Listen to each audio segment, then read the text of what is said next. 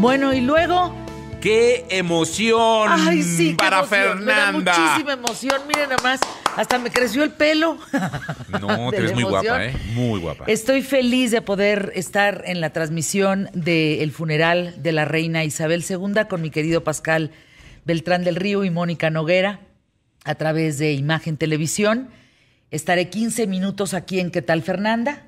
A los 15 minutos entrego micrófono a Emilio Valles Vidrio, a José Luis Trueba Lara, a Santiago Bissell, a Ávid Gutiérrez y a Gonzalo Oliveros, que estará en la producción desde TV Azteca. O sea, es que estamos todos Vueltos trabajando vueltos locos, muy contentos. Es un día importante, es el primer funeral de Estado que nos toca en esta época y que va a estar muy difícil que nos toque pronto otro. Sí, es cierto. Eh, recuerden, el anterior fue de la reina Victoria. La reina Victoria jalaron entre caballos el féretro, Emilio. Y pesaba tanto que se empezaron a desbocar. Y entonces iban a tirar el, el- el féretro. Féretro. Qué barbaridad. Y bueno, finalmente decidieron hacer en el protocolo de eh, London Bridge is falling, is falling down, is falling down, que ese es el protocolo para llevar a cabo cuando la reina Isabel muriera. Ahora ya no son caballos, son ocho soldados cargando más de dos toneladas. Sí, qué, qué barbaridad. Pero pulcros, ¿eh? Qué bien se Pulcros, qué se vio todas las imágenes que nos empezaron a llegar a través de los diferentes medios. Sí. ¿no? Qué desde, desde muy temprano. eh, una, estoicos los, lo- lo- lo- los guardias, la, la gente eh, emocionada saliendo a la calle a despedirle, a darle el último adiós. Muy- una cobertura muy bonita. Una cobertura preciosa, el evento lo amerita, es un evento de lujo, ¿no? De mucho lujo, de mucha pompa, ¿no? De, de mucho protocolo, en donde todo está finamente calculado, nada es improvisado. Lo único que pues no se improvisa es la caída de los guardias después de estar 24 horas parados, que además deben de caer de, de cierta manera. Sí, exacto. O sea, no caen a lo tarugo, pues. Que tienen que caer de rodillas y de frente para no romperse su mandarín en gajos. Hasta eso está calculado. Eh, líderes de todo el mundo. eh, impresionante la llegada de todos estos líderes. Estamos hablando que visitarán en, este recorrido, en este protocolo el día de hoy, más de 30 millones de personas hasta que ella llegue al lado de su esposo, el duque de Edimburgo. Y bueno, pues de ahí eh, se pasará a ver si Carlos III se va a llamar Carlos III. Y estamos hablando la coronación para ver si ahora sí llega mi acreditación. Llegó hoy. Ah, qué buena onda. No, pues como que qué buena onda, pues ya Pero, no me dio pues, lo tiempo de te vas, ir. te vas- te vas mañana, ¿no? no, ya no. No, nada. No, porque era para el funeral, pero Ah, llegó bastante qué tarde. lástima. A ver si me llega pronto o antes la de la coronación, que será en abril, junio del próximo año, más o menos. De eso vamos a estar platicando. Trueba, Emilio, este gran equipo de trabajo me van a echar la mano, el argentino, todos, todos, todos van a salir al quite por este espacio. Yo regreso a las 12 a una entrevista y me vuelvo a ir 12 y 10, 12 y 12 Ajá. nuevamente al estudio 2 de Imagen Televisión con Pascal Beltrán del Río y con Mónica Noguera. Eh, encantada de estar con ellos, encantada de regresar a televisión. Bueno, estamos en televisión, pero es un multicast, no es precisamente una cobertura especial como esta. Yo vengo vestida de negro, Pascal viene vestido de negro con su corbata azul y Mónica Noguera vestida de negro. ¿Por qué? Porque así debe de ser. Sí, es el protocolo para protocolo. cubrir un funeral. Exactamente. Y por eso vienen en- en es- con esta vestimenta, que me parece muy relevante. Y me, me parecen tres, tres cabezas muy, muy importantes que van a estar el día de hoy. Fer, yo te, te, te- te digo, la verdad es que te admiramos mucho y qué bueno que estés el día de hoy y que la gente, bueno, pues que, que quiera seguirte por televisión, ¿no? ahorita que esté, nos estés escuchando, pues ya que de una vez le ponga, ¿no? Por supuesto, arrancamos doce y media en punto la transmisión. ¿Algo más, Memo? Once y Once y media. media, terminamos doce y media. O sea, ¿ya me voy? Que, que O sea, ya me vi- salga. ya vinieron por ti, ahora Ya- sí, ya vino el jefe por ti. o sea, Ya vino el jefe por mí, yo me tengo que ir. Nos vamos a Puente Musical, entre Trueba, entre Emilio. Les encargo, por favor, el programa Santiago a todos. Avid, estamos en tus manos y en manos de los expertos también. Yo me voy con el jefe porque si el jefe me manda a llamar, ya valió. Ahí voy. Vamos a la cobertura. Pie derecho, Fer. Pie derecho,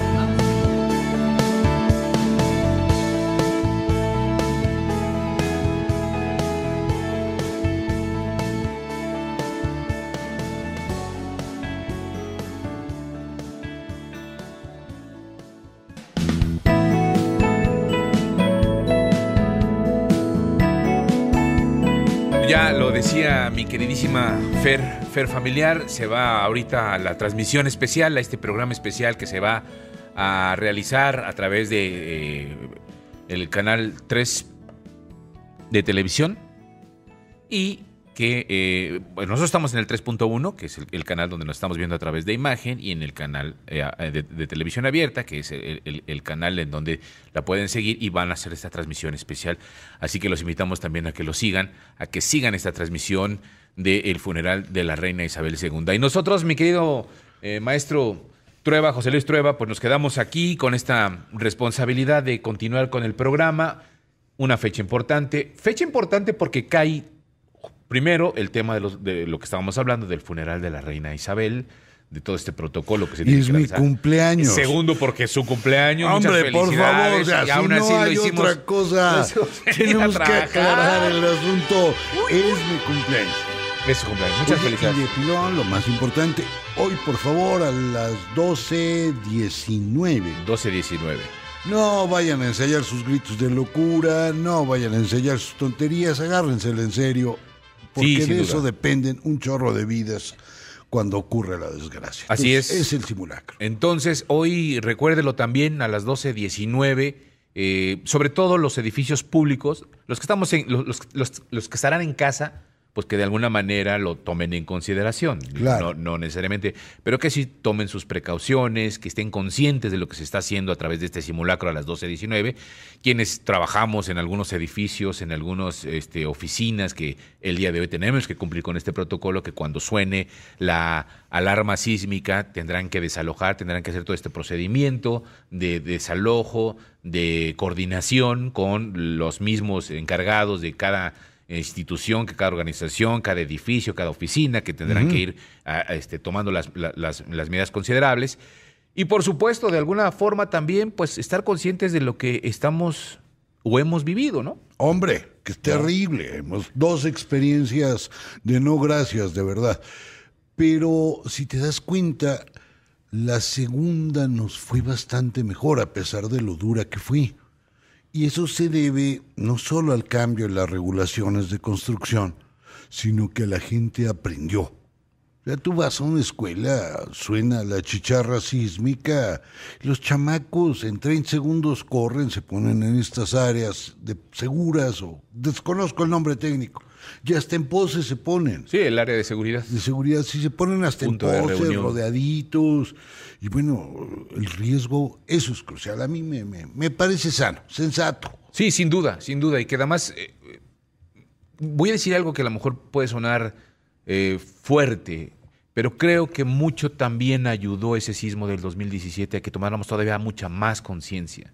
Creo que del 85 al 2017 se había perdido eh, ciertas consideraciones a lo que debíamos de, de, prever, de ver, de, coordinar, de checar, porque ya había pasado mucho tiempo. Desafortunadamente, bueno, los resultados no, no, fueron tan agradables del 2017, sí, eso es, eso es evidente, pero que de alguna manera nos, este, nos ayudaron a entender que este, pueden pasar tres años, cinco, diez, quince o cincuenta o treinta y siete o diez y algo, y, seguimos expuestos. Hoy todavía en la mañana hubo un sismo este, en, las, cosas de Oaxaca, nos, estaban reportando muy temprano, de 4.1, si no me equivoco, pero es, es parte de lo que vamos a seguir viviendo toda la vida. Sí, pero fíjate que hay algo, lo que voy a decir está peor que lo que tú dices, de feo, pero a mí me parece lo más hermoso de este tipo de tragedias. Fíjate que en el terremoto pasado, por supuesto, pues nos quedamos incomunicados y fuimos a ver qué pasaba con mi suegra. Dejamos el carro cerca y nos fuimos caminando.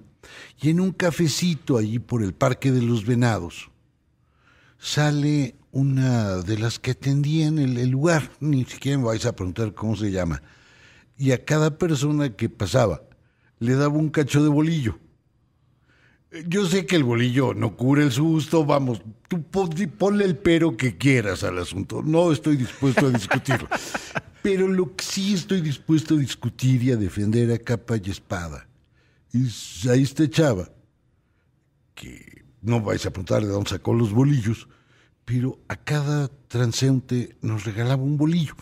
era un cariñito de adeveras, era, era, era un acto de, de, de cuatitud, de, de, de, vamos, de, yo aquí estoy. Pues. Sí, de solidaridad. O sea, nada más tengo bolillos, pues, pero le entro con, con bolillos para el susto. No importa que después les diera diabetes, pues, pero, pero bolillo. Pero bolillo. Es decir, a mí esta cosa que nos ocurre en las desgracias, me parece que está muy bien pero estaría mejor que fuera más seguido, no la desgracia. Sí, sí, no muestra la, solidaridad. La solidaridad, que fuera más seguido, o sea, pues, o sea, no es que me regalen bolillos, es que no me atropellen. Son los actos. Es que alguien me ponga el hombro. Bueno, pues de esto vamos a estar platicando el día de hoy, mi querido maestro José Luis Trueba. Vamos a hablar con Gonzalo Oliveros de justo del funeral de la reina, de los sismos, de con Andrés Oppenheimer un poco más adelante sobre la trata de personas, un estudio que se hace un análisis sobre este tema y nuestra mexicana rifada el día de hoy. Así que quédense con nosotros, esto es QTF, no te vayas. Vamos a la pausa, regresamos, tenemos mucho que compartir el día de hoy, quédense con nosotros. Comenzamos.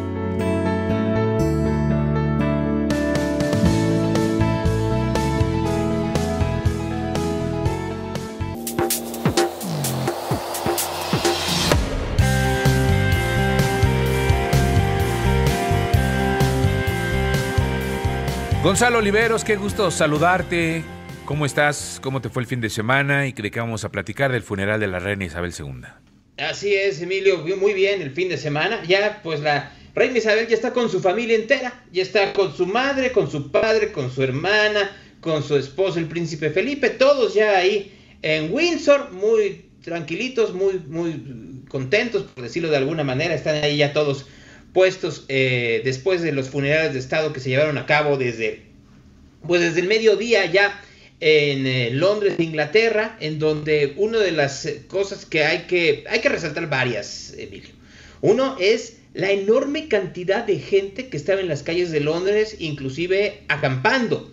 O sea, sí había una cantidad brutal de, de ciudadanos, de londinenses, de ingleses y de mucho turista, muchos mexicanos, o sea, esto es una cosa interesante, Emilio, ver la cantidad de mexicanos que fueron específicamente al funeral de Estado. Estamos hablando, nomás para que te des una pequeña idea, ¿cuánto te sale un boleto de avión a Londres normalmente? ¿Como unos 20, 25 mil pesos más o menos?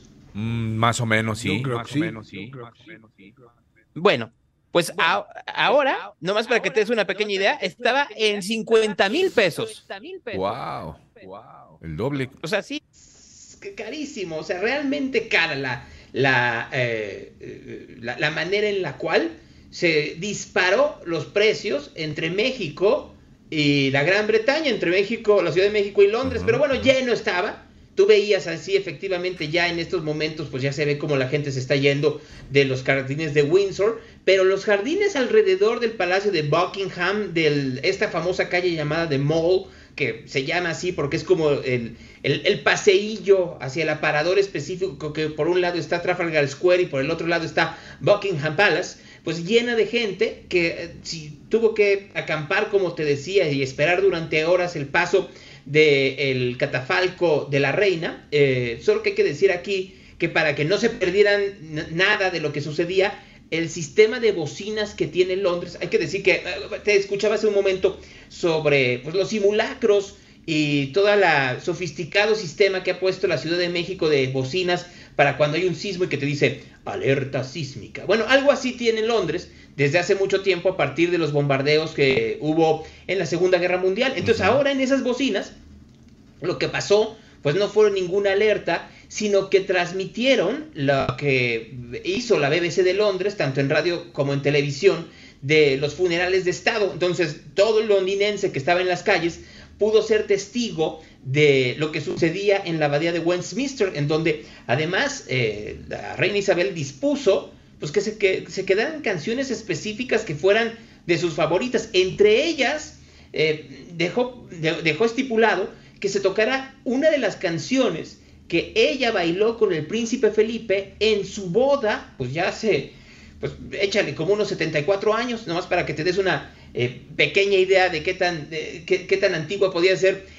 dicha canción, ¿no? Entonces, pues fue todo mundo, eh, jefes de Estado, jefes de gobierno. Te voy a dar un tip, Emilio, para la, próxima vez que nos inviten a ti o a mí a un funeral de Estado. Venga. No te tomes selfies.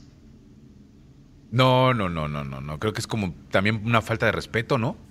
Así es. No solo es de mal gusto, sino que es una falta. A ver, eh, eh, no solo si es un funeral de Estado, pues ni va que vaya yo a Galloso y ahí esté yo en la capilla ardiente tomándome fotografías. Aquí estoy en la. Pues se ve horrible, ¿no?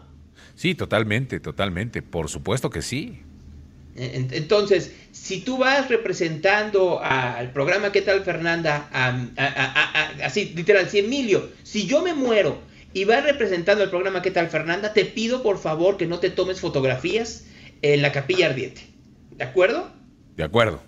Bueno, eh, pero además de eso, pues eh, obviamente sigue la pompa y circunstancia, como lo hicieron muchos de los asistentes. Bueno, hubo una cantidad brutal de, políticos, de mandatarios, de, de, reyes en retiro, que esa es una cosa importante, porque sí fue el príncipe Felipe VI junto con la reina Leticia, pero también fue el rey Juan Carlos junto con la reina Sofía, que creo que fue la primera vez en muchos años en donde se les ve juntos. Ya ves que después de que se supo que el señor andaba de cascos ligeros, pues la, reina Sofía ya no quiso saber mucho de ello, y entonces eh, pues eh, se les volvió a ver juntos. Y aquí la gran pregunta, que tiene que ver tanto con Juan Carlos y Sofía, como con Carlos III y Camila, es, ¿la gente seguirá muy contenta con las monarquías?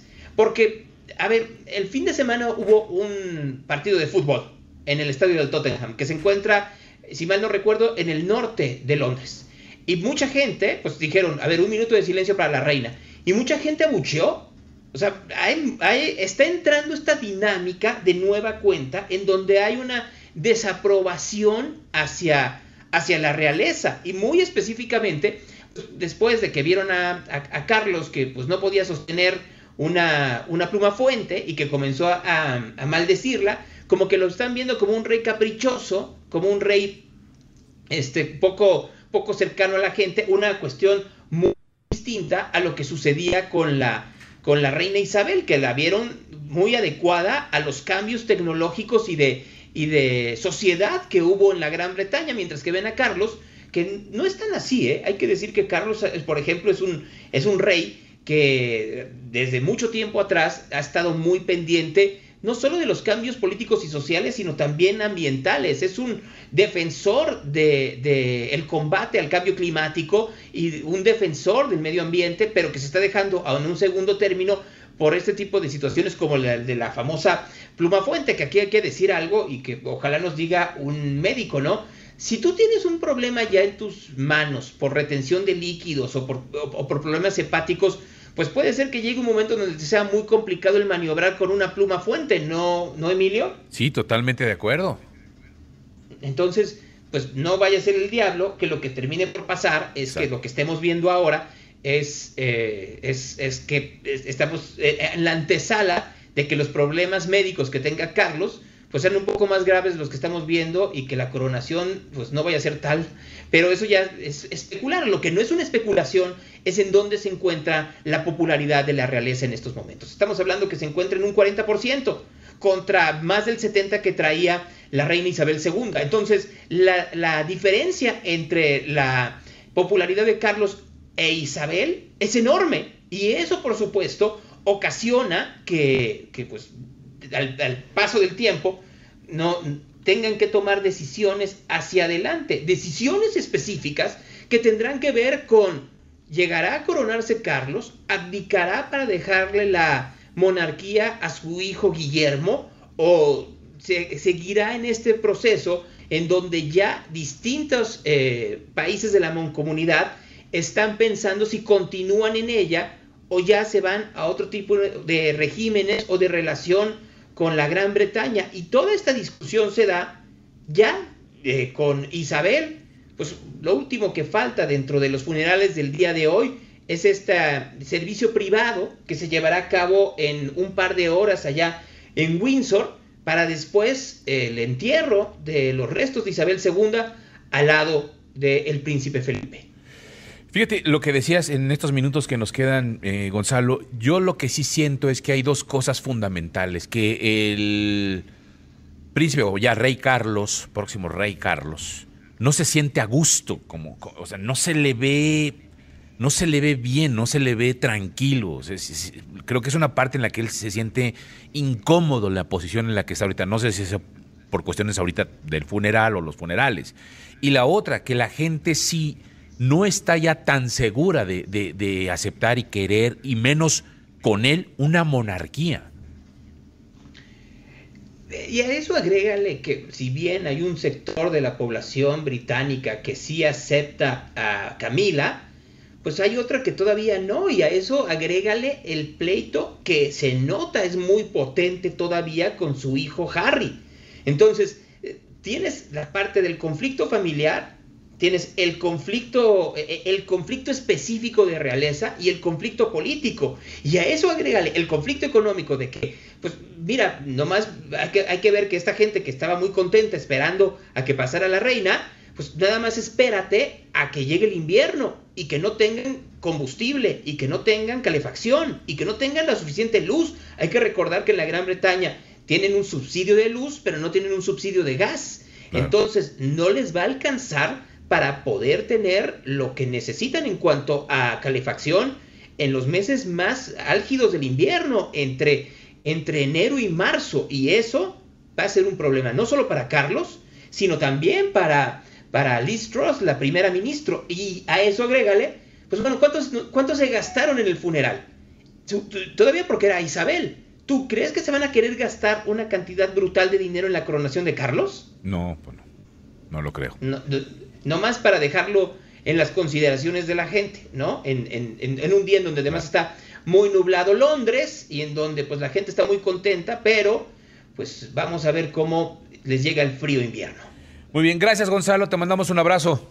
Muchas gracias. Muy buen día. Buen día, hasta luego. Vámonos a la pausa, mi querido maestro. Vámonos a la pausa. Regresamos rápidamente. Fernanda Familiar, la cobertura especial funeral de la reina Isabel II a través de Imagen Televisión, Sky 103 o HD 1103, Easy 3 en el canal 3 y televisión abierta 3.1. La pausa, volvemos.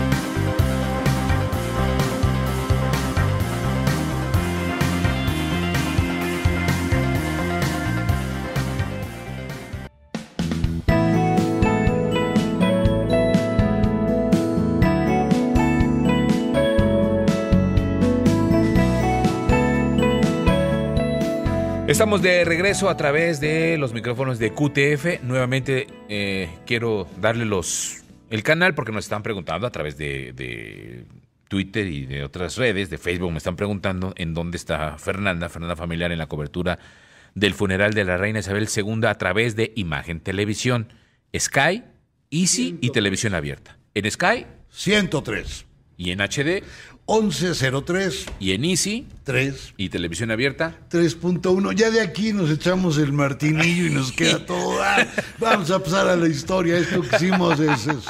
el dúo dinámico. Sí, los niños cantores de Viena. Véanlos antes de que crezcan.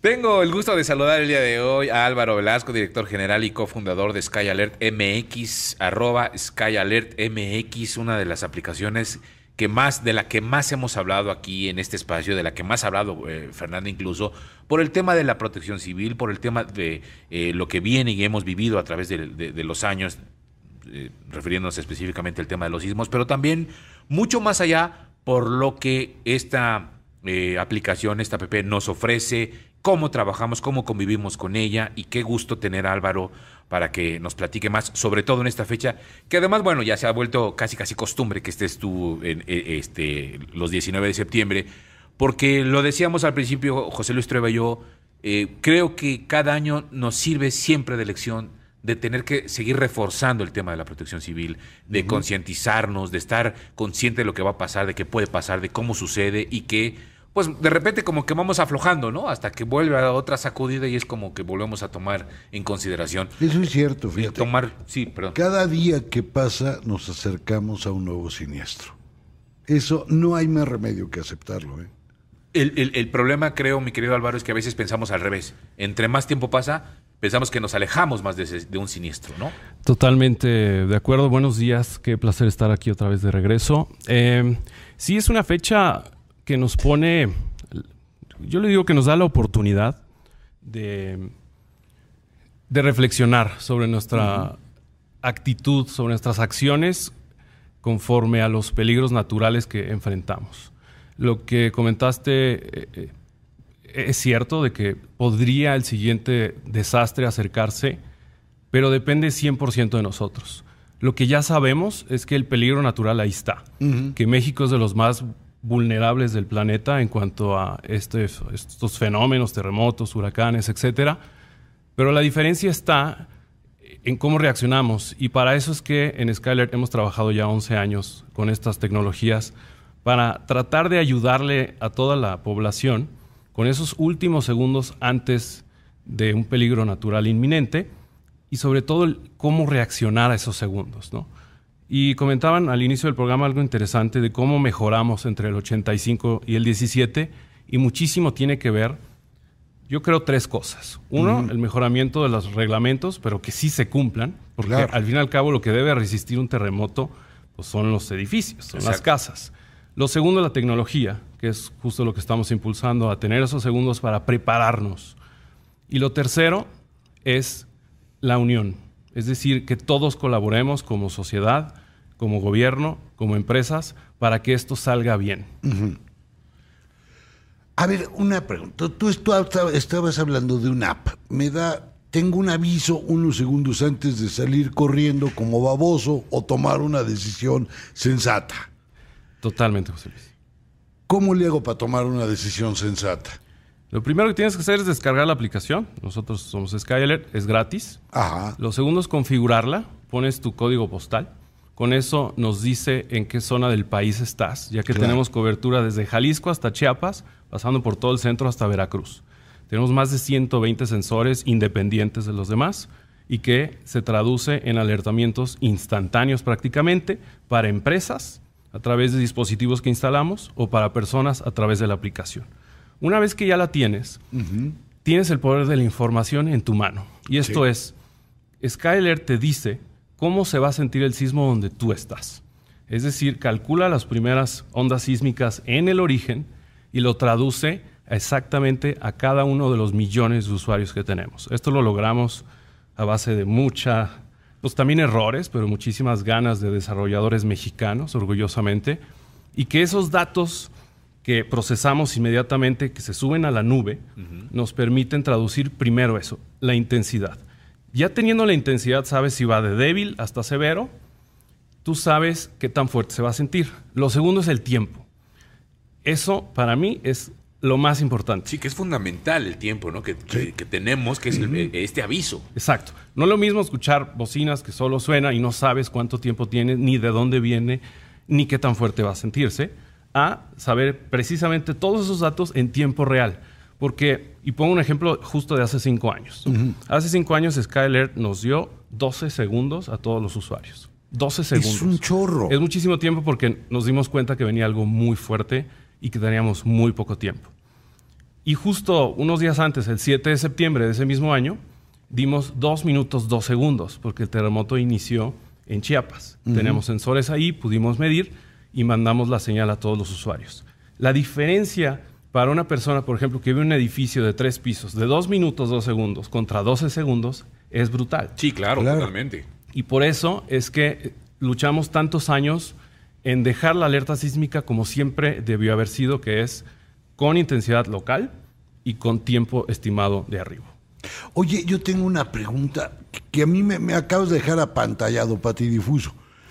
Se siente efectivamente un sismo, un terremoto, diferente en cada cacho de la ciudad. Así es. Donde yo vivo, que abajo hay agua, bueno, o hubo agua, se siente distinto que en la Roma. Claro. Y las consecuencias que hemos pasado son absolutamente diferentes. Y de ahí a la zona del Chitle, toda esta zona de Pedregales, también es distinto. ¿Cómo le hacen para que yo, yo, yo reciba que acá donde yo vivo es de a tanto y de allá es de a tanto? Claro. ¿Cómo Tenemos- le hacen para saber eso? ¿Es mecánica de suelos? ¿Qué onda, pues? No, no, no, no. Mezclamos datos. Al fin y al cabo, la maravilla de estos tiempos es que el acceso a los datos es eh, lo más abierto que hemos tenido en la historia de los humanos, ¿no? Y esos datos casi siempre viven en la nube, entonces puedes agarrar datos incluidos, por ejemplo, del Atlas de Riesgo. En el Atlas de Riesgo, que fue un esfuerzo federal a través de cada uno de los municipios de todo el país desde hace más o menos 10, 15 años y que se tiene que actualizar cada 3 o 5 años, eh, nos permite saber el tipo de riesgos, no solo sísmicos, sino meteorológicos y de otra índole, en cada una de las regiones del país, incluso por colonias. ¿no? Y es por esto que podemos eh, hacer estas diferencias. Por ejemplo, en el Estado de México no mandamos la misma intensidad que la zona centro de la Ciudad de México. Claro. Y, y por eso es que a veces la gente dice, es que a mí me llegó como esto y a mí me llegó como severo y a mí como fuerte. Tiene que ver justo con lo que estamos diciendo. Y, y tenemos cuadros, cuadraditos como de 5 kilómetros más o menos, donde podemos a todos los que estén dentro de ese cuadro poner esa misma intensidad traducida del origen a donde cada uno de los usuarios estén. Eso está sensacional, es, es, es verdaderamente buenísimo, ¿a poco no? Sí, sin duda, porque además déjame decirte algo, lo maravilloso de todo esto, y eso hay que destacarlo, es primero esta división que se hace dentro de las delegaciones, es decir, no tiembla igual, y lo decías eh, muy bien José Luis Trueba, el maestro Trueba, no tiembla igual en Coyoacán que en la Cuauhtémoc. Totalmente. Y, y también creo que también esto tiene que ver con eh, otras eh, medidas que se tienen que tomar también. El hecho de no la- las construcciones que se tienen que hacer en y detectar cuáles son las delegaciones donde se sienten más est- los sismos, los edificios y las construcciones tien- tienen que ser totalmente diferentes. Lo mismo Claro. tiene que expandirse hacia los estados, es decir, en qué, esta- en qué estados tiembla más y en qué estados tiembla menos, cuáles son las magnitudes en, cuáles, en, en qué tipo de estados, en cuáles estados y cuáles son menores. Y entonces también ese es el asunto de la construcción. Una, una de las cosas que, que, que llevó, y yo me acuerdo muy bien que decían ahora este, parte de la, del gobierno anterior, gracias a, a lo que hacía Sky Alert, era precisamente el empezar a prohibir edificios de construcciones mayores de 4 o 5 de, de cuatro o cinco Niveles. pisos, niveles, eh, por, por lo mismo, porque decían, gracias a estos datos es lo que tenemos. Entonces no, no, no nada más es ayudarse a decir, ah, bueno, viene un sismo, este, me, pongo, me pongo a salvo. Es también empezar a tomar consideraciones a toda la ciudad y a todos los estados en muchas cosas, no solamente en eso. Sí, totalmente, Emilio. Y también hay que considerar otras variables de los sismos, ¿no? Y quiero hablar 85 versus 2017. 85 inició prácticamente en Lázaro Cárdenas, Michoacán. Es un sismo relativamente lejano de la Ciudad de México, pero que fue eh, pues, de una magnitud muy, muy amplia, como 8.1, ¿no? Y versus 2017, que fue 7.1, es, es mucho menor en cuanto a la liberación de energía, pero fue extremadamente más cerca. Entonces, a 100 kilómetros o menos de la capital. Por lo tanto, esos sismos muy cercanos prácticamente en toda la capital se van a sentir igual. Es decir, ahí sí no importa si estuviste en Coyoacán, lo vimos en Xochimilco, eh, eh, eh, en zonas que se consideran de suelo duro, que vivieron eh, un, un terremoto como pocas veces lo habían sentido. Y tiene que ver con, con la amplitud de las ondas sísmicas. Si viene de más lejos, las ondas se van separando, pero a la hora de llegar a la Ciudad de México, entonces tienden a exponenciarse esas ondas y más o menos un poquito menor al origen se siente también en la Ciudad de México. Por lo tanto, ese, ese tipo de movimiento de ondas más largas provocaron que los edificios se movieran por más tiempo y tuvimos colapsos distintos. En el 85 de edificios mucho más altos, por este tipo de bamboleo donde después de algunos segundos ya no aguantaron y 2017 fueron edificios casi todos entre 4 y 8 pisos. Tuvo que ver con una onda corta de estructuras que estaban debilitadas por asuntos de malas construcción en todos los casos. Es decir, tenemos que estar muy conscientes que las muertes que tuvimos hace 5 años, todas se debieron por una construcción deficiente o que después se le debilitó o no lo revisaron después del sismo porque incluso se cayeron edificios nuevos de dos Sí, claro, años. exactamente. sí, Entonces, eh, Los de Zapata, de Municipio Exacto. Libre y Tlalpan, por Y ejemplo. fuera de la Ciudad de México también tenemos muchos riesgos. No sé, en Jalisco y Colima eh, yo presiento, bueno, lo siento por la gente que nos comenta, pero ya no tienen esa cultura de prevención porque hace mucho que no tiembla. El último gran terremoto fue en el 95, ¿no? Y, y- y sienten que ya no va a temblar. no va a pasar. Y, y, la verdad es que donde tembló una vez va a volver a temblar muchas veces y es necesario que en todo el país nos preparemos, Emilio. Vamos a hacer una pausa, regresamos, vamos a un espacio de nuestros patrocinadores y te preguntan aquí a través de, de Twitter, ¿llegará pronto el día que se puedan predecir los sismos, el día, el lugar, etcétera? Bueno, vamos a platicar de eso después del corte. Regresamos. Órale.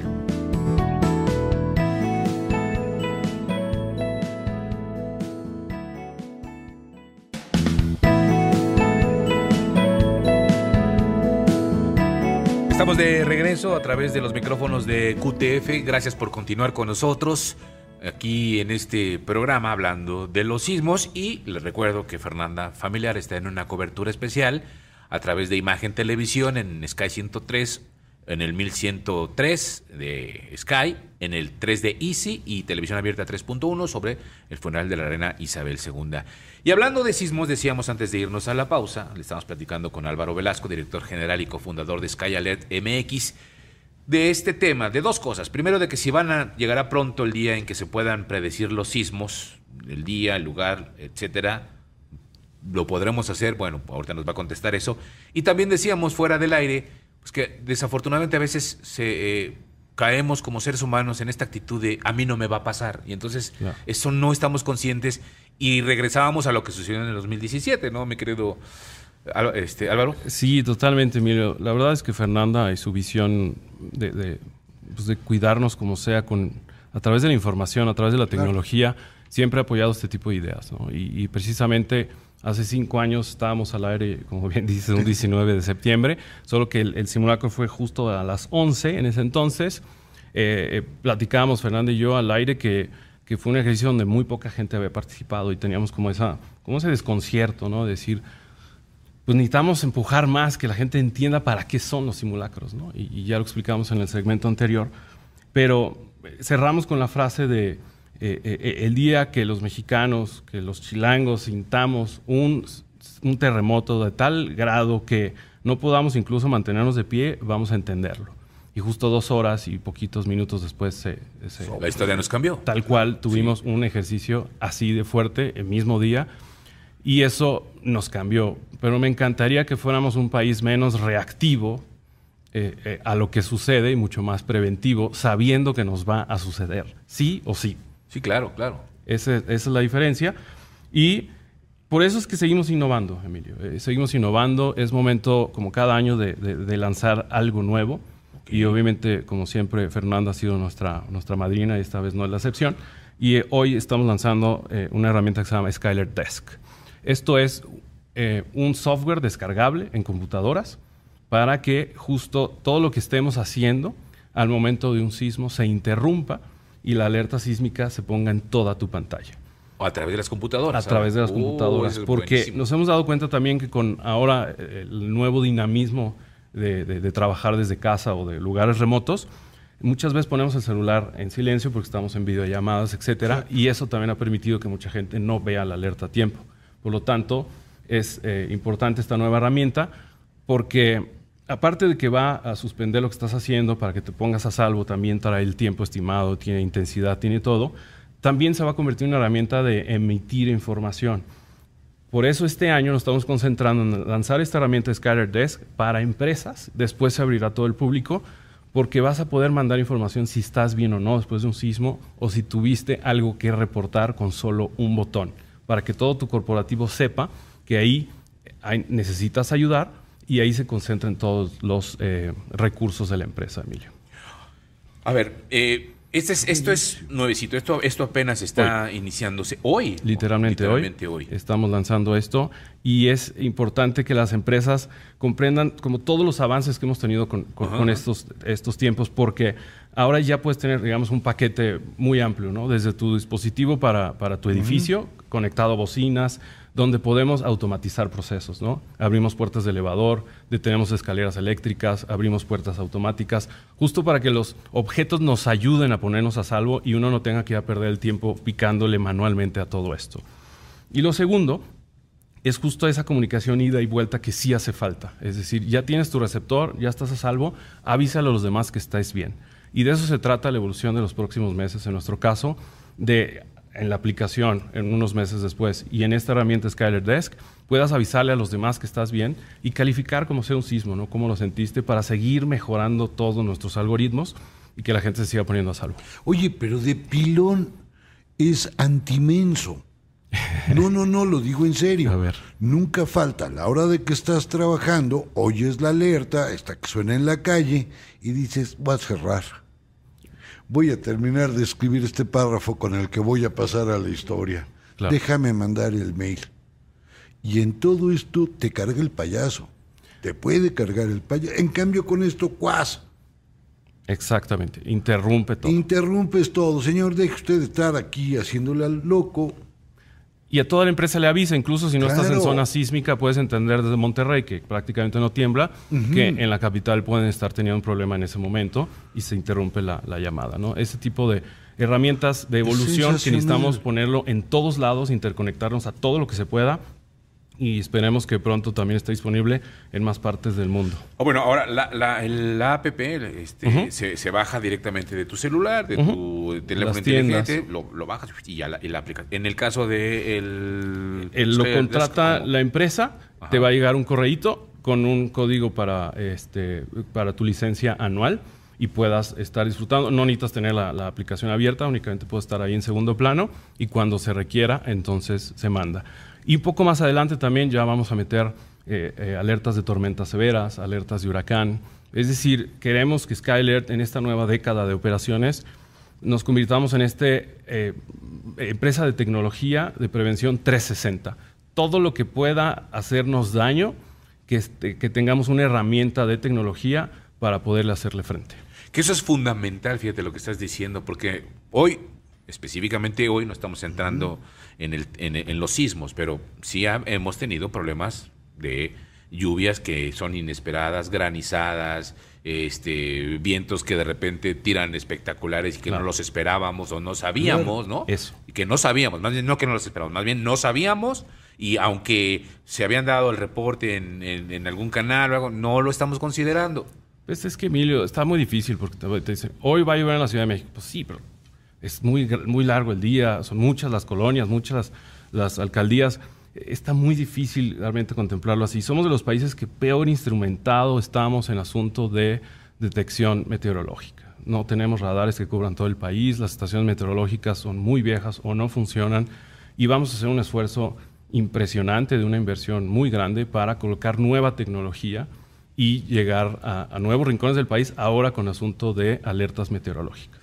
Ahora, esto que dices, ¿quién es el, el país que tiene toda esta capacidad? ¿Qué, ¿Cuáles serían los primeros países? ¿Japón? Sí, pero definitivamente también Estados Unidos tiene una muy buena tecnología. El Reino Unido, que ahorita este, está en todas las pantallas, tiene muy buena tecnología. En, en- en general Europa, y es que necesitas básicamente de tres cosas que te ayuden ahí. Eh, eh, el primero, obviamente, la imagen satelital, que esa prácticamente todos la tenemos, gracias también a, a- a la NASA, entre otras.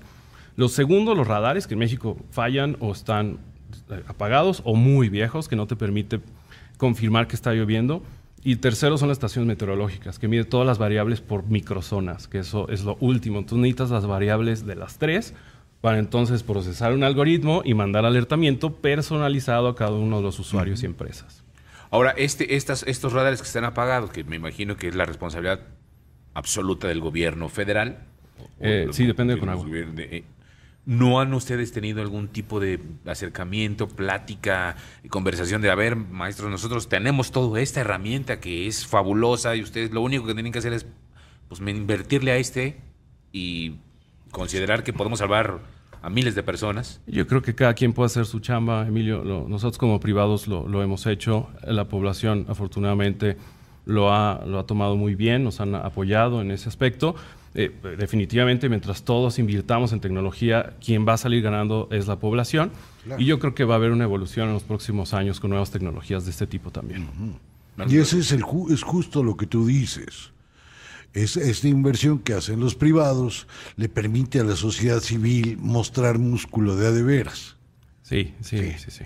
Y esto ha pasado en todos los terremotos y ha pasado en cuanto a desgracia. ¿no? La sociedad civil ha demostrado que puede mucho más. Totalmente. Y para contestar la pregunta que no quiero que se quede ahí al aire, es todavía no se pueden predecir los terremotos, todavía no se pueden predecir los terremotos porque eh, no, no ha habido algo que constantemente nos indique que viene un terremoto de manera inminente. Hay algunos signos en algunos lugares donde sí se puede atinar, digamos, alguna ocasión, pero mientras no haya una constante siempre con la misma fórmula, no se puede considerar algo científico. Por lo tanto, nosotros, obviamente, nos encantaría descubrir eso. Estamos todavía siento muy lejos. Hay algunos esfuerzos del UNAM, unos esfuerzos de otras universidades como Cambridge, pero todavía no hay nada y todavía solo dependemos, que es mucho, de los primeros eh, instantes de un terremoto para ponerse a salvo a través de tecnologías como la de Skyalert. Así.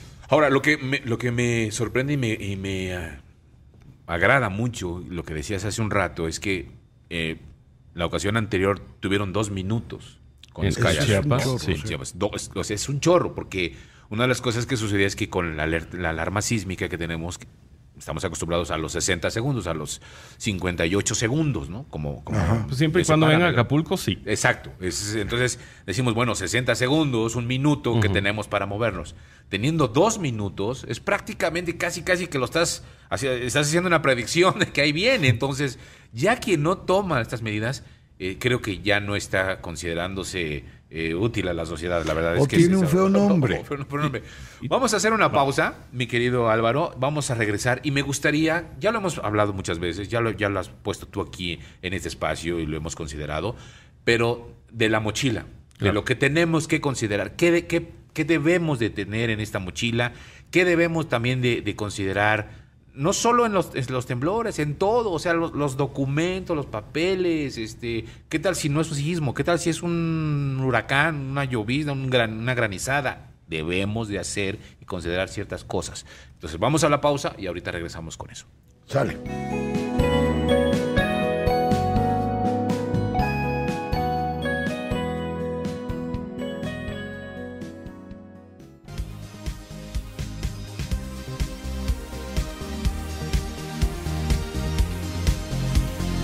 Estamos de regreso a través de los micrófonos de QTF. Gracias por estar aquí, que nos, nos están acompañando a través de la frecuencia del 90.5, a través de Multicast eh, en, en QTF. Gracias quienes están eh, siguiendo a Fernanda a través de la cobertura especial del funeral de la reina Isabel, a través de Imagen Televisión, en ICI Canal 3, Televisión Abierta 3.1, en Sky 103 UHD 1103.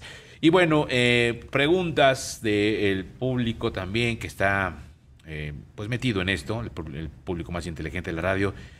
Dice, ¿es cierto que en México está temblando en zonas consideradas no sísmicas? Y bueno, que hablemos de la mochila de emergencias de FF, que es lo que, que, que tenemos pendiente, mi querido Álvaro.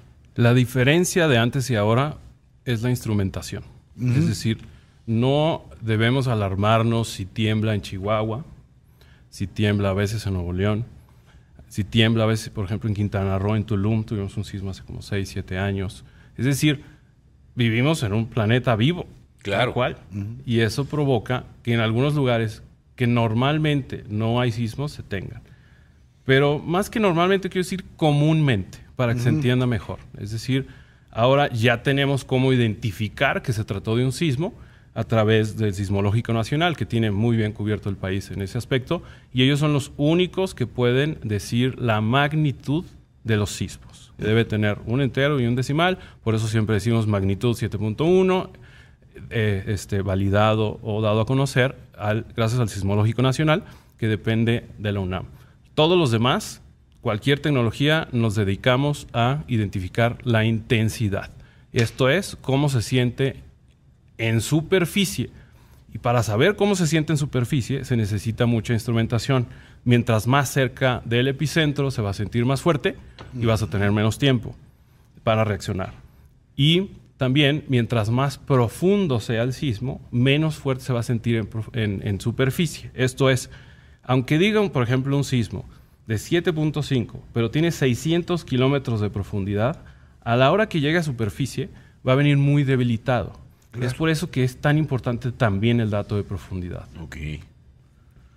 Ahora, parece ser, perdón que diga algo tan bobo, pero la cercanía, la intensidad, la profundidad, te determinan el grado de urge, protégete. Sí. Es decir, estos microsismos que están ocurriendo todo el día, no pasa nada, sigue caminando. Exacto. La enorme cuando se juntan todo Así eso, es. pícale. Exacto, exacto, José Luis. Eh, eh, El, el asunto es, todos los días tenemos México más o menos unos 40 sismos, para que tengamos como un promedio. Eso es siempre y cuando no tuvimos un sismo mayor que produzca muchas réplicas en la misma zona. Claro. Al fin y al cabo es una seguidilla de sismos soltando toda la energía guardada en esa zona. Eso es todo lo que se trata una réplica, que pueden durar años. Pero una temporada, digamos, normal, sin un terremoto que, lo- eh, que sea eh, eh, hace poco tiempo, em, se tienen como 40, de los cuales identificamos pues muchos, pero que amerite el que se tenga por lo menos un aviso, no una alerta, de que se trata de un sismo confirmado y que va a, a sentirse en algunas poblaciones, que es lo que hacemos, nosotros lo traducimos como intensidad débil o leve. En esos alertas o avisos, ni siquiera suena como alerta sísmica. Es un aviso, dice sismo detectado, intensidad leve intensidad débil. Lo único que tienes que hacer es estar pendiente. Decir, si ese sismo crece, nosotros te vamos a avisar. Y en ese instante pones eh, en práctica todo lo que ensayaste durante el año, no solo el 19 de septiembre, que tiene que ver directamente, por ejemplo, con agarrar una mochila de emergencia. Y esta mochila de emergencia debe contener básicamente todo lo que te sirva a ti. Es decir, obviamente tiene eh, recomendaciones generales como ponerle agua, cambiar el agua cada seis meses, cada año, dependiendo el tipo de contenedor. Eh, debe de tener eh, documentos, pero yo lo que recomiendo desde hace un tiempo para acá, pues es en la nube. También utilicemos mejor las nubes para que no necesites algo físico. O ten una copia, por lo menos de tu INE de toda tu familia, actas de nacimiento, bien eh, eh, empacaditas en- eh, con plástico, porque también septiembre a veces es un mes muy lluvioso y a veces también tiembla en septiembre. Que paréntesis, eh, ya sabes, constantemente nos preguntan si es el mes el de los sismos, ¿no? Y digamos que por datos de los últimos 100 años, el mes número uno en sismos ha sido diciembre, Ok. no septiembre. No septiembre. Pero de los últimos, obviamente, 10 años, claramente septiembre sí ha tenido su, su lugar privilegiado. Pero lo que quiero decir con esto es que no toda la vida ha sido así. Es decir, no existe un mes donde haya más por algún asunto de lluvias, de sol, de luna. Todavía no se sabe qué lo provoca, pero no existe como tal un mes sísmico. Pero para lo que nos- sí nos sirve es para recordar que tenemos estos fenómenos y poner en práctica toda esta prevención. Sí, ahora bueno, lo que dices es que para mala suerte es que en septiembre cayeron dos sismos de Ya de una intensidad fuerte. Entonces, de alguna manera, la gente los eh, relaciona, pero en cuestión de eso que Pues dices, cuatro. cuatro. Eh, ¿no? incluido el del año pasado de Acapulco. Entonces, por eso. El 7 de septiembre de 2021 fue el de Acapulco 7-1, lo cual una felicitación a Acapulco porque realmente eh, se ha notado un incremento importante en sus medidas de prevención en edificaciones y tuvimos ni un colapso hace un año en Acapulco, lo cual te habla también muchísimo de esta cultura porque fue brutal, fue muy fuerte lo que sintieron y resistieron bastante bien. Así es como deberíamos de vivir los sismos del futuro, que obviamente nos, no- nos pueden asustar, pero al momento del sismo estamos seguros, la alerta sísmica funcionó perfectamente bien para todo el resto de la República y ahí sus edificios aguantaron muy bien y la gente hizo lo que tenía que hacer, Emilio. Ahora, eh, siguiendo con, con el tema de la mochila, decíamos eh, de- lo de los documentos. Documentos. Una lámpara con pilas. Sí, lámpara con pilas o hay unas con, con dínamo también, No, que son- te cansas un poquito más, pero también sirve. Hay unas nuevas de LED que también se pueden cargar con luz solar. Este, también recomendamos mucho eso.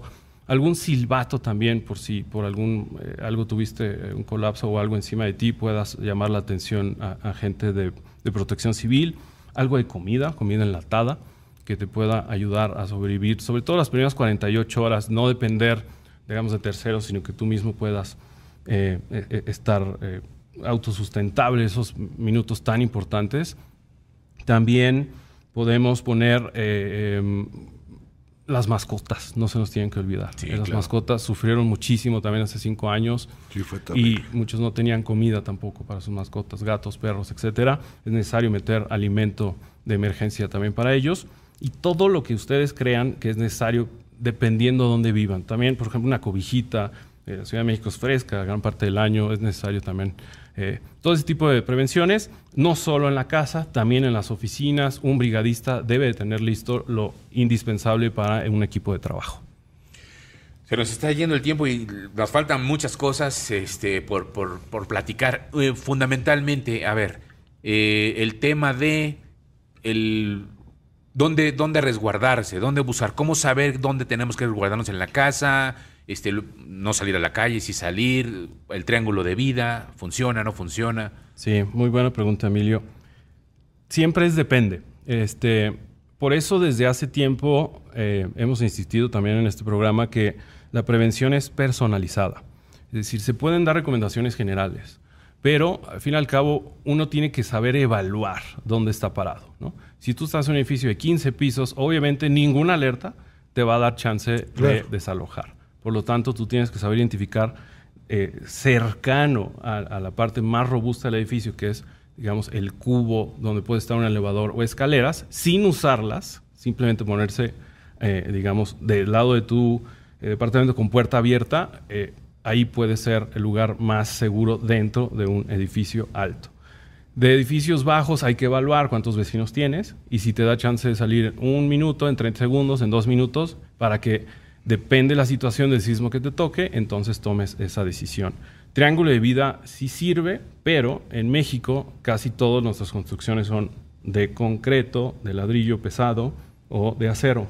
Los de acero es prácticamente imposible que se colapsen, incluso por pisos. Los de concreto es lo que hemos visto que tienen más, eh, más fallas y es demasiada pesada la losa como para confiar en mesas de triple que son la mayoría de comedores, etcétera, ¿no? Entonces, eh, es difícil recomendar que se agachen de inmediato en un sismo cuando tienes oportunidad de ponerte de pie para poder reaccionar si algo está colapsando dentro de tu apartamento, por ejemplo libreros, televisiones, etcétera, que sí te pueden dañar sin necesariamente que exista un, colapso en algún edificio. Entonces, lo que recomendamos es que se pongan en zonas de, mayor seguridad eh, eh, dentro de los edificios y en la calle cuidar postes, este, cables, etcétera, que no estén cercanos a donde tú estés. Oye, es bueno llamar a un arquitecto, o a un ingeniero o alguien así, decirle, a ver, compadre, ¿dónde me paro?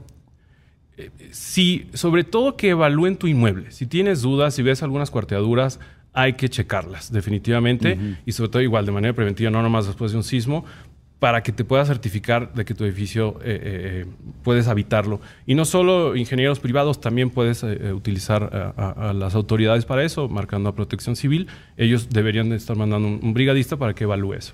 Vamos a hacer una pausa, vamos a regresar con Andrés Oppenheimer, vamos a ir con Andrés Oppenheimer unos cuantos minutos y vamos a regresar al momento en el que inicie el simulacro y vamos a aprovechar que tenemos aquí a Álvaro, pues para empezar a hacer un poco de la descripción, porque ya se está preparando la ciudad y los estados precisamente para este simulacro y va a sonar entonces en, ocho minutos. en unos minutitos eh, platicamos con Oppenheimer.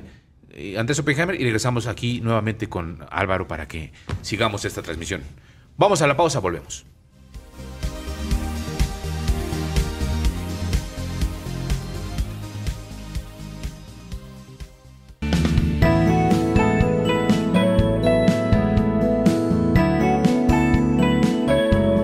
Bueno, estamos de regreso, 12 con 15 en cuatro minutos estamos ya con el, con el simulacro. Vamos rapidísimo con Andrés Oppenheimer para hablar del aumento de la popularidad del presidente de los Estados Unidos, Joe Biden. ¿Cómo está, Andrés? Saludo. Hola, Emilio, gusto en saludarte. Bueno, a ver, en cuatro minutos la situación del mundo. Eh, rápidamente, eh, el presidente Biden, contrariamente a lo que muchos piensan o a lo que muchos imaginaban, está subiendo en las encuestas. La aprobación de Biden subió nueve puntos porcentuales del 36 al 45% eh, en una nueva encuesta de AP de la Associated Press. ¿Por qué digo que es raro, que es inusual esto? Porque, bueno, Biden va a cumplir 80 años ahora en noviembre. Tú lo has visto, camina como si se hubiera tragado una escoba, tartamudea, es un pésimo orador y mete mucho la pata, ¿no? Ayer, por ejemplo, dijo que, que la, pandemia del COVID ya se acabó y ahora, por supuesto, saltaron todos los científicos diciendo, oiga, un momento, no, no es tan sencillo, no, no es que se haya acabado. Bueno, pero el tema es que a pesar de todo esto, Emilio, Biden está haciendo las cosas bien en la mayoría de las frentes. le está yendo bien en la guerra de Ucrania, le está yendo bien en el frente interno en las leyes más importantes, aprobó una, una ley, dos, tuvo dos éxitos legislativos importantísimos, incluida una ley eh, de infraestructura de un billón de dólares para reconstruir carreteras, puentes, expandir el uso de Internet. Es una de las leyes más importantes que se han pasado en Estados Unidos en muchísimos años, porque cualquiera que haya visitado Estados Unidos últimamente lo habrá visto, la infraestructura se está cayendo a pedazos.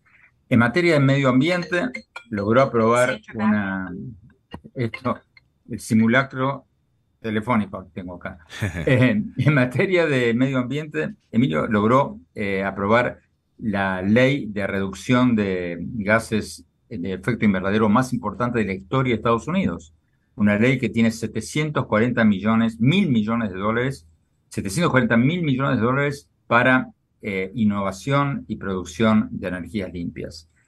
En otros temas como el racismo, el control de armas, el aborto, la inmigración, Biden también está del lado correcto de la ecuación. De manera, Emilio, que parece raro porque uno lo ve y dice qué poco carismático es este hombre, pero en los hechos, si tú miras las cosas más importantes que suceden en Estados Unidos, y sobre todo si lo comparas a su predecesor, a Trump, a Biden le está yendo bastante, bastante mejor de lo que muchos piensan. Sin duda alguna, a pesar de la, de la figura que, que, está haciendo Biden, pero bueno, pues algo está viendo la gente en él que lo hace, que lo hace, pues eh, esta medida de popularidad. Gracias Andrés, muchísimas gracias. Eh, pues bueno, mil disculpas por el día de hoy y ya el lunes nos recuperamos con el tiempo. Próximo lunes nos recuperamos, nos recuperamos con el tiempo. Gracias Emilio. Gracias. Un abrazo. Bueno, pues estamos a 10 segundos, 10 segundos para, para que suenen. Eh, recuerden, esto es un simulacro, no se espanten, no se pongan nerviosas, nerviosos. Eh, está controlado y son 12.19. Suena la alarma en este momento aquí en Grupo Imagen y a nivel, eh, digamos, nacional, en la Ciudad de México principalmente y en los estados que están involucrados. En estos momentos lo que tendríamos que estar haciendo es evaluar qué tan intenso te dice tu aplicación que se va a sentir. En el caso de la Ciudad de México tendríamos 80 segundos si se repite un escenario como el del 85. Por lo tanto, edificios, pisos 1 y 2 podrían tener el tiempo de desalojar. Plantas bajas de oficinas que no sean tan largas, tienen tiempo de desalojar. Y si te encuentras en una zona donde no puedes desalojar, evalúa todo lo que tengas alrededor, que no tengas ventanas cerca, que no tengas vidrio cerca, libreros, televisiones, lámparas, etcétera, y ubícate debajo de un marco de una puerta. El gas el gas. Perdón que haga una pregunta tan. A mí me da terror el gas. Yo siempre huyo de la cocina. Si alcanzas a ir adelante con el tiempo que te da, si ya está temblando, nos esperamos. Primero eres tú y después las cosas. En este momento estamos en la hipótesis de que es un terremoto de magnitud 8.1 con epicentro en las costas de Michoacán y Guerrero a 42 kilómetros de la Mira, Michoacán, y va a golpear gran parte de la zona centro del país. El movimiento está en unos cuantos momentos ya, se, va a ser percibido ya en diferentes estados de la República, principalmente, como les digo, Michoacán, Guerrero, Jalisco, Ciudad de México, Estado de México y Morelos. Para este momento ya está temblando. Exactamente, como es un sismo de 8.1, la duración en Ciudad de México puede ser entre minuto y medio y dos minutos 20.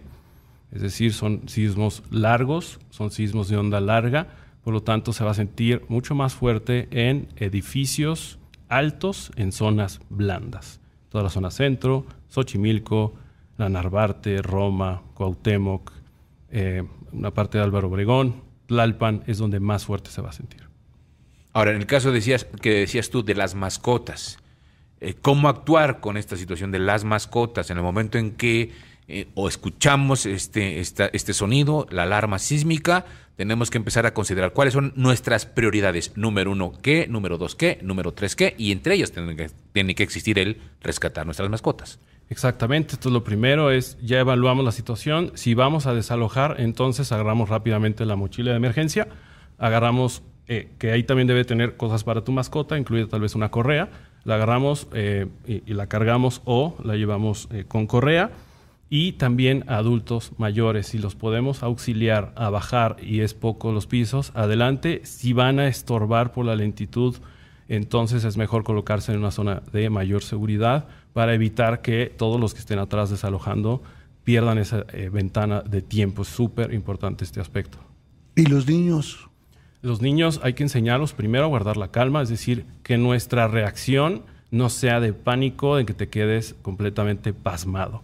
Hay que decirles, eh, va a temblar, vamos a, proceder de esta forma, por favor acompáñame tranquilo, sin gritar, sin empujar, sin correr y que todo el tiempo estén de la mano porque hay muchas eh, personas bajando al mismo tiempo y se podrían perder. Hay, hay formas de reaccionar de acuerdo a la cuestión del de, eh, tipo de sismo y el tipo de eh, situación que se pueda presentar. Ya sea que, por ejemplo, pueda haber simplemente mueble, cosas caídas, cuadros lámparas y de alguna forma que tenemos que conservar esta calma. Dos, que exista efectivamente un derrumbe dentro de la casa o dentro de la oficina o dentro de las instalaciones en las que estamos. A lo mejor no muy severo, pero sí que caigan. Tres, que a lo mejor sí sea severo. Y cuatro, incendio. ¿Cómo vamos actuando?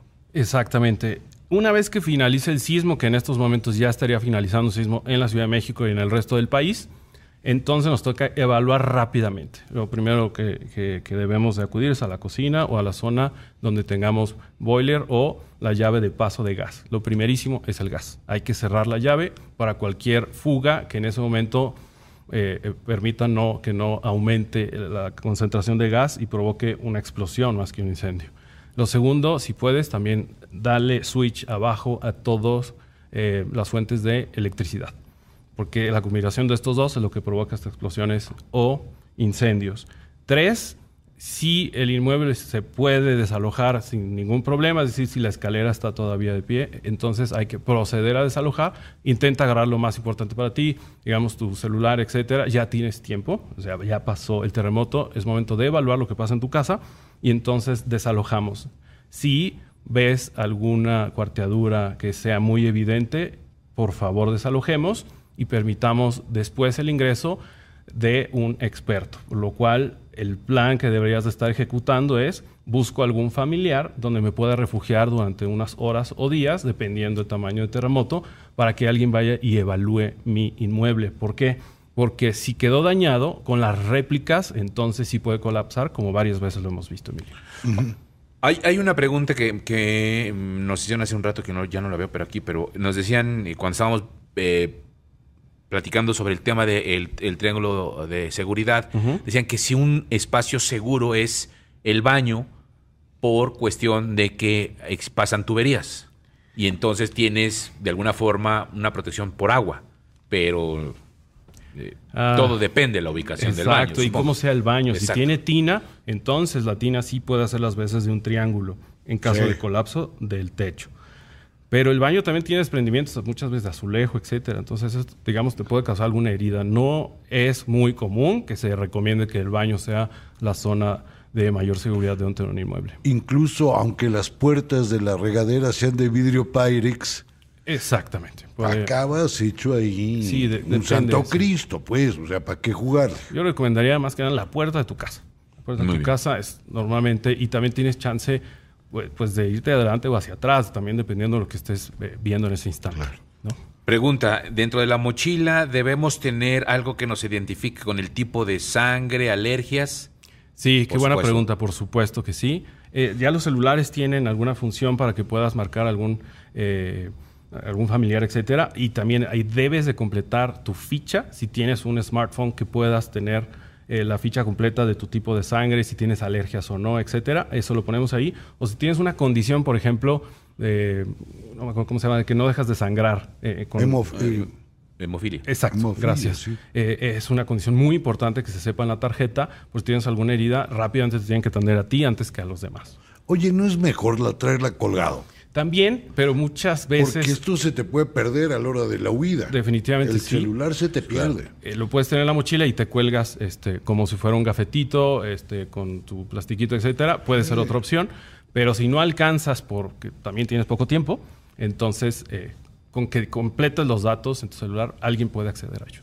Ahora, importante también, hay, ah, hay algunas eh, Relojes. relojes, hay algunas eh, Sí. cadenas que traen como eh, plaquitas que también te puedes, que también puedes utilizar con, con tus datos, sobre todo. Que bueno, pu- tie- pueden- hay muchas cosas que pueden considerar, entonces no se cierren solamente a la cuestión tecnológica. Creo que tenemos que tener abiertas muchas oportunidades. Entonces, en este momento ya deberíamos de estar tal vez en la calle, ahora sí, eh, ya pasó el terremoto y estamos con nuestros vecinos, estamos también ayudando a calmar a los demás porque son situaciones de, de mucha adrenalina de muchas Claro, personas y muchos pueden vivir algún eh, ba- bajo de azúcar, hay que ayudarles con algún refresco, con algo de azúcar para que rápidamente eh, se nos ayuden a, a- ponerse en pie y evaluar la situación. Si hay colapsos cercanos, entonces ver si realmente tienes las condiciones físicas para levantar escombro, entonces podrías acudir los primeros minutos antes de que alguna autoridad llegue, siempre y cuando tú consideres que estás a salvo, si no, quédate un ladito e intentemos contactar a cualquier autoridad de inmediato. También sabemos que las comunicaciones se caen,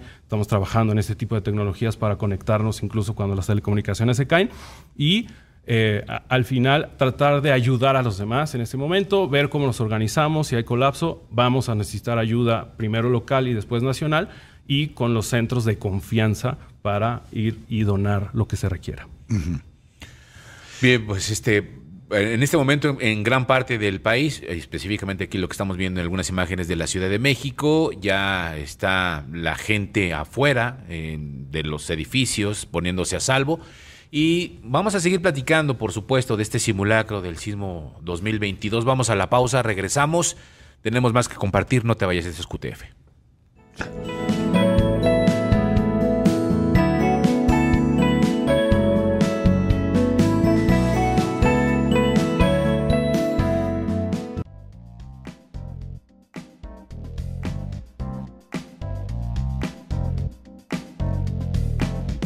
Hay un momento en la transmisión especial del funeral de la reina Isabel que le digo a Pascal Beltrán del Río, oye, no, Pascal, estos van a tener que suplir la imagen de Lady D y no la van a suplir ni con Camila ni con Carlos. Son, o sea, Ca- Camila cae gorda y básicamente Carlos pues tampoco creo que caiga muy bien. Entonces creo que en su lugar se quedará Kate Middleton con el Santo Señor para que la revista del corazón, porque ya ves lo que nos cuesta la monarquía, le digo.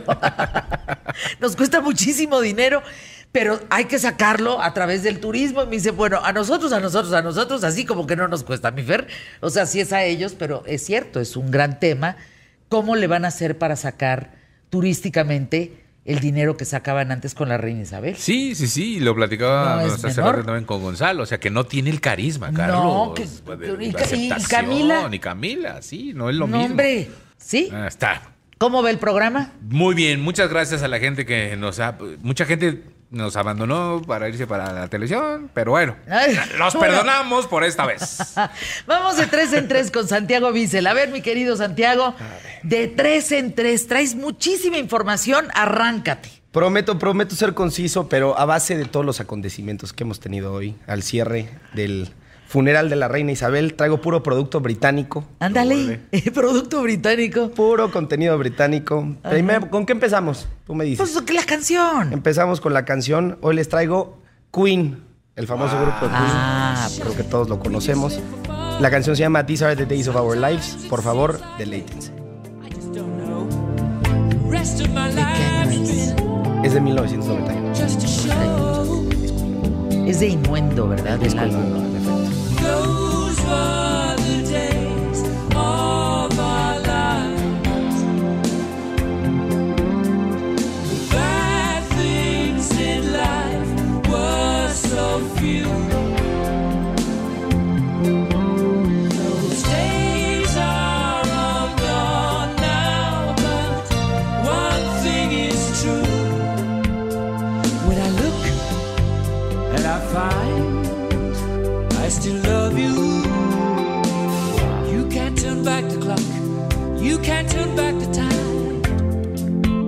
Les queremos recordar que entren a Spotify y busquen de tres en tres. Todas las canciones que recomienda Santiago Bissell, todas van a estar ahí. Desde la 1 hasta esa que ya no sabemos qué número es. Que por cierto nunca se cantó en vivo, ¿verdad? Nunca se cantó en vivo. Algunos datos curiosos es que fue el último video que llegó a grabar Freddie Mercury. Eh, se grabó en blanco y negro porque en ese entonces ya estaba dando el último chanclazo. Sí. Entonces, para evitar verse tan Deteriorado. deteriorado, se tuvo que grabar en blanco y negro. Nunca fue cantada en vivo. El último tour de Queen que fue en vivo se llama The Magic Tour y fue en, si no me falla, en 1986. Cine. Qué Cine, canción, otro ¿eh? producto Cine, británico. cine, cine. Les tenemos Belfast. La película Bel- Belfast fue estrenada este enero de eh, 2022. Ha ganado una cantidad de premios enormes. Ganó el premio Oscar a Mejor Guión Original, el BAFTA a Mejor Guión y Película Británica, Globo de Oro a Mejor Guión. Es la historia de un niño eh, que se desenvuelve en el conflicto de, Bet- eh, de Belfast, en Irlanda. Y pues bueno, ¿qué les puedo decir? Por favor, no se la pierdan. Belfast. Espero su opinión en redes sociales. por A favor. ver, danos tu red social porque nos falta restaurante, ¿eh? Acuérdense Restaurante. que es canción, cine y restaurante. Es arroba Santiago. En Twitter estoy como arroba Santiago-Bissell. Bissell se escribe B chica y Z-L. Y en Instagram estoy Santiago Bissell, arroba Santiago Bissell todo junto. Pero ¿cuál contestas más? ¿Instagram? ¿Cuál- Instagram siempre. siempre. Es que te gusta Es más mi Instagram. red social ¿verdad? favorita. Es me tu la paso red- re sí. divertido ahí. Entonces, en- ¿y la, ¿y la red de Instagram cuál es para seguirte? Es arroba Santiago Bissell. Perfecto. Para que ahí entonces te escriban por si te quieren recomendar canciones, restaurante o película, que ahí entren. Por favor, ahí estoy pendiente. Bien. Es un honor para mí escucharlos y estar pendiente de lo que quieren ¿Y, decirme. ¿Y restaurante qué vamos a comer? Restaurante, vamos a comer estilo británico igual. Tenemos The View. Se encuentra en Avenida Constituyentes 99 en The Green Park Hotel en la Ciudad de México. Está abierto de lunes a viernes de 7 a.m. a 11 p.m. y sábado y domingo de 8 a 11 p.m. ¿Y qué comes ahí? Vayan, hay una selección impresionante de comida, carnes, entradas, ensaladas, pastas, mariscos, lo que se les ofrezcan y de lo que tengan antojo con un sazón británico que no se pueden perder. O sea, hoy estamos británicos por donde la Muy vemos. Por ingleses, donde sí. la veamos. Muy inglés. Ya te mandé ahí una, una este, recomendación de una persona que dijo, ah, que venga a comer Santiago aquí. Ay, ¿a para dónde? que igual... Vamos, vamos, yo no- puestísimo. No, no recuerdo, pero se- ya, ya te la envié para que la Pues que tengas. te escriban, Y que Santiago. igual te puedan invitar, ¿no? por favor. De Sí, que te inviten a comer y, que- y entonces ya podrías sugerirlo. Si te gustó, lo sugieres. Si no, los van, pues dices que sabe a madres. Perdón, perdón, perdón. perdón, perdón, perdón. Bueno, ¿En qué este, quedamos? ¿qué más? ¿En qué quedamos? Pórtate bien, Fernanda. ¿Algo más, mi querido Santiago Nada más. Qué bonito eh, inicio de semana. ¿Mañana? Con el pie derecho. ¿Con el pie derecho? ¿Y pues cómo les fue en las fiestas septembrinas? ¿Bien? Padrísimo. Pues yo, pasé desapercibida, fíjate. Como que ni, el grito ni nada. ¿No? No. No, pues yo tampoco, pero por lo menos yo sí me eché mi chile en hogada. Uf, qué rico. Yo Vamos me quedé al con concurso de ganas. chiles en hogada en- en- me pronto con en la casa, ¿eh? Bueno, total, nuestra mexicana rifada, qué gusto saludarte. Gracias por estar con nosotros el día de hoy. Gracias a por acompañarnos. Eh, ¿Cómo estás? Qué gusto saludarte. Bienvenida. Hola, mucho gusto. Hola. Soy Ana Choquetti. Les mando un saludo a Oye, todos. Ana ¿Qué tal, Conchetti, Fernanda? hace, Choquete, ¿hace cuánto no te veo, eh? Cuéntame, ¿hace cuánto no te veo? Hace bastante, pero ahorita Híjole. Ay, ya se quedó trabada Ana. Ana Choquetti, ¿ya me escuchas? para mí No, algo pasó con Ana. Ana, ¿estás ahí? Se está cortando. Vamos a, a tratar de retomar con Ana Choquetti esta llamada. Una banda infantil, ¿se acuerdan? Empezó eh, eh, Dinamita, ¿no? En los años 80. Ah, sí, cómo no. ¿Te acuerdas? Estaba muy chiquita. telenovela Flor de Piel, nada personal. Creo que ahí viene un boom en, la vida de Ana Choquetti. ¿Está Ana en la línea? La perdimos. Ahora no contesta, pues sí, no. Es que le volvemos a marcar. Bueno, simulacro, ¿cómo les fue? Importantísimo. Hoy hablamos de sismos aquí en ¿Qué tal Fernanda? De qué es lo que debemos de hacer Veo que mucha gente participó.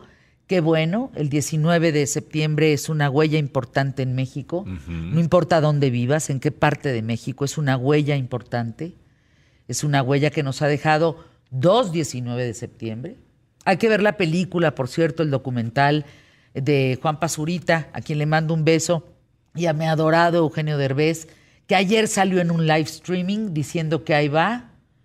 Qué trancazo se dio, ¿eh? Sí, como no. Casi lo perdemos. Ya vi las imágenes, ahora sí, ya con el brazo. No, no, no. Qué- Este- Qué, barbaridad. Bueno, en fin. Ana Choquetti, te escuchábamos en dos minutos. ¿Qué nos cuentas? ¿Cómo te le estás rifando por México? Ay, increíble. Estoy realmente feliz pudiendo tener esta oferta cultural tan vasta que está viendo en el teatro mexicano, de la cual estoy siendo partícipe hoy que están británicos. Esta obra que estrenó en Londres y que es un éxito mundial, que se llama El Exorcista, ¡Wow! y estamos a punto de cumplir 50 años para todos los fans del Exorcista, seguramente lo van a saber. La película está a punto de cumplir 50 años de que se estrenó. Entonces, en América Latina, México es quien tiene la puesta en escena y estamos felices porque yo creo que es una, una puesta en escena que ofrece un entretenimiento de altísima calidad. Me encanta. ¿Dónde están, Ana, para despedirnos y danos horarios? Compra de boletos, por favor. Ah, está, está increíble, Fernanda, porque estamos en el Teatro Rafael Solana y estamos viernes, sábados y domingos.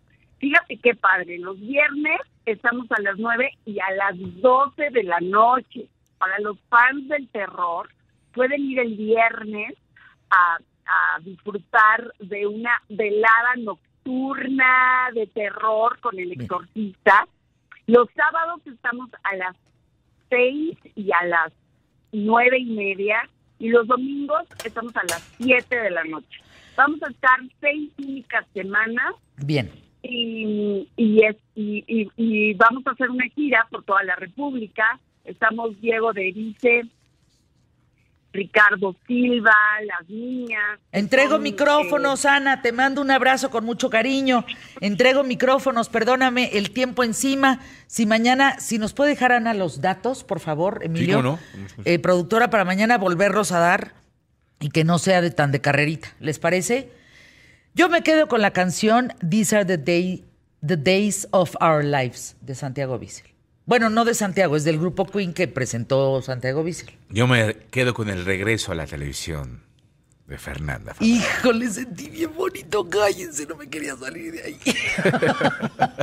bueno, mañana ya en punto de la hora, gracias a este equipazo. José Luis Trueba, muchas gracias. Emilio Valles Vidrio, muchas gracias. David Gutiérrez, muchas gracias. A todo este gran equipo, gracias. Y a ustedes, el público más inteligente de la radio y la televisión, y alégale. Gracias por sus comentarios y sus apapachos. Hasta pronto, buena tarde. Hoy, Paco Sea, Millomero. Bienvenido, te extrañé muchísimo.